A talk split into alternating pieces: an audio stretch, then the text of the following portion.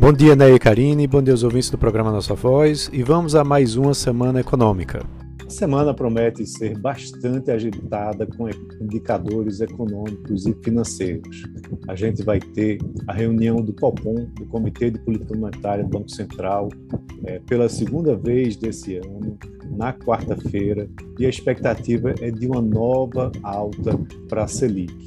O mercado espera um ajuste de mais um ponto percentual indo dos atuais 10,75% ao ano para 11,75%, que vai ser a maior taxa desde fevereiro de 2017. a reunião vai ser nos dias 15 e 16, terça e quarta, e o anúncio será feito na quarta-feira. E, claro, pressionado pela inflação, que veio mais alta do que o esperado em fevereiro.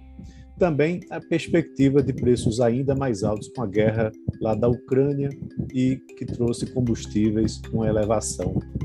Essa reunião ela acontece também no mesmo dia do Comitê de Mercado Aberto do Banco Central dos Estados Unidos, o FONC em inglês.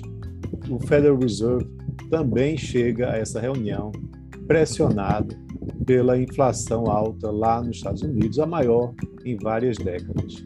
A reunião de março ela é bastante aguardada também pelos investidores, porque, segundo o que vem se é, concretizando, o Fed deve dar início ao ciclo de aperto monetário lá nos Estados Unidos. Hoje, os juros estão próximos a zero e a dúvida é justamente qual a intensidade com que o FONC vai elevar a sua taxa. Ao longo dos próximos dias, a gente vai ter também uma, um acompanhamento que precisa ser feito em relação às negociações entre Ucrânia e Rússia e os impactos das sanções econômicas impostas pela comunidade internacional ao país né, do Putin. Na semana passada, os mercados oscilaram bastante né, por conta das notícias do conflito, né, trazendo aí é, elevações quando tinha alguma sinalização de trégua e caindo quando as negociações não avançavam. Aqui no Brasil, a gente tem ainda a divulgação da pesquisa mensal de serviços, referente ao mês de janeiro, que será divulgado na quinta-feira pelo IBGE, e no mesmo dia vai ser divulgado o IBCBR, né, que funciona como uma prévia do PIB né, referente é, ao mês de é, janeiro. Já na sexta-feira, teremos a taxa de desemprego medida pela PNAD contínua, também pelo IBGE, referente ao mês de janeiro.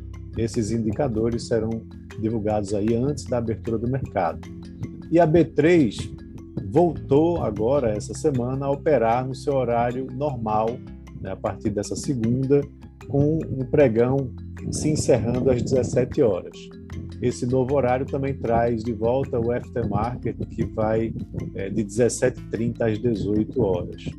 E lá fora, como eu disse, a gente tem o anúncio é, da alta de juros lá nos Estados Unidos, é, mas também indicadores de inflação. Na terça-feira, o índice de preços ao produtor. Na quarta-feira, as vendas do varejo americano para o mês de fevereiro. Na quinta-feira, os dados da produção industrial, referentes também ao mês de fevereiro. Na Europa, temos a produção industrial da União Europeia, divulgados na terça-feira. O Banco Central, na quinta-feira, decide se vai voltar ou não a subir os juros. É, e também o Banco Central, na semana passada, vale lembrar, deixou as suas taxas de juros, de juros inalteradas, apesar de ter anunciado que deve é, retirar os estímulos mais cedo do que o esperado com o avanço da inflação. Lá na Ásia, a China vai divulgar uma série de indicadores na segunda-feira, é, na noite da segunda-feira aqui no Brasil, dados de emprego, varejo produção industrial. E a temporada de balanços continua bastante ativa aqui no Brasil. É, teremos aí a divulgação de balanços da Gol, Magazine Luiza, é, da CVC, Iguatemi, Taurus, Smart Fit, Braskem, Lojas Marisa, MRV, Pets, B3, BR Malls, é, Grupo Soma, Lojas Renner, Renner PagSeguro, Stone, Vivara e também fechando na sexta-feira Gafisa e M Dias Branco.